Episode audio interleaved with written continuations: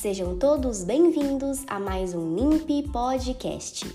O NIMP é um núcleo integrado de pesquisa e inovação científica coordenado pela professora doutora Andréia Cândido dos Reis. Eu sou Lívia Errara, pesquisadora do grupo NIMP. Confira mais um episódio do NIMP Podcast.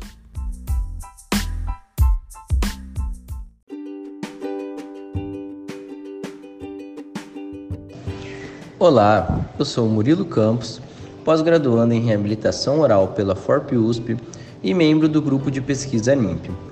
Hoje abordarei a influência de diferentes tipos de pós-processamentos nas propriedades mecânicas de materiais dentários impressos em 3D com PLA.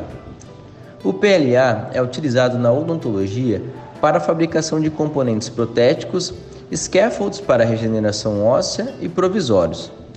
Esse polímero provém da fermentação da dextrose do milho e é caracterizado como termoplástico e semicristalino.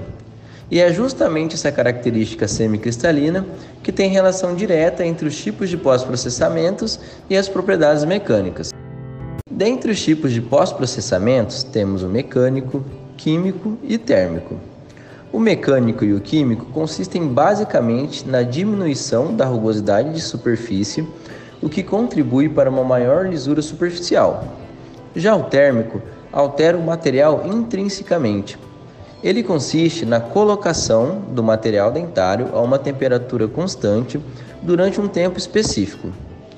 Esse aumento de temperatura aumenta a fluidez do material, o que contribui para uma melhor adesão entre as camadas impressas, bem como do preenchimento de poros e crateras, provenientes da anisotropia sofrida pelo material durante a sua impressão.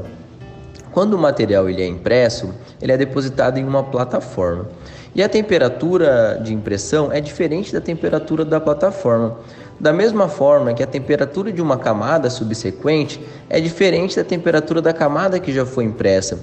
E essa diferença de temperatura faz com que ocorra um estresse residual térmico que ocasiona essa tal da anisotropia. Além disso, há também o aumento da cristalinidade quando nós utilizamos o pós-processamento térmico, que tem correlação direta com o aumento de propriedades mecânicas, como resistência à compressão e à flexão, duas propriedades que são bastante exigidas durante a função mastigatória. Portanto, Lançar mão desses artifícios em prol da melhora dos materiais e de sua durabilidade podem ser benéficas, tanto para o paciente quanto para o profissional.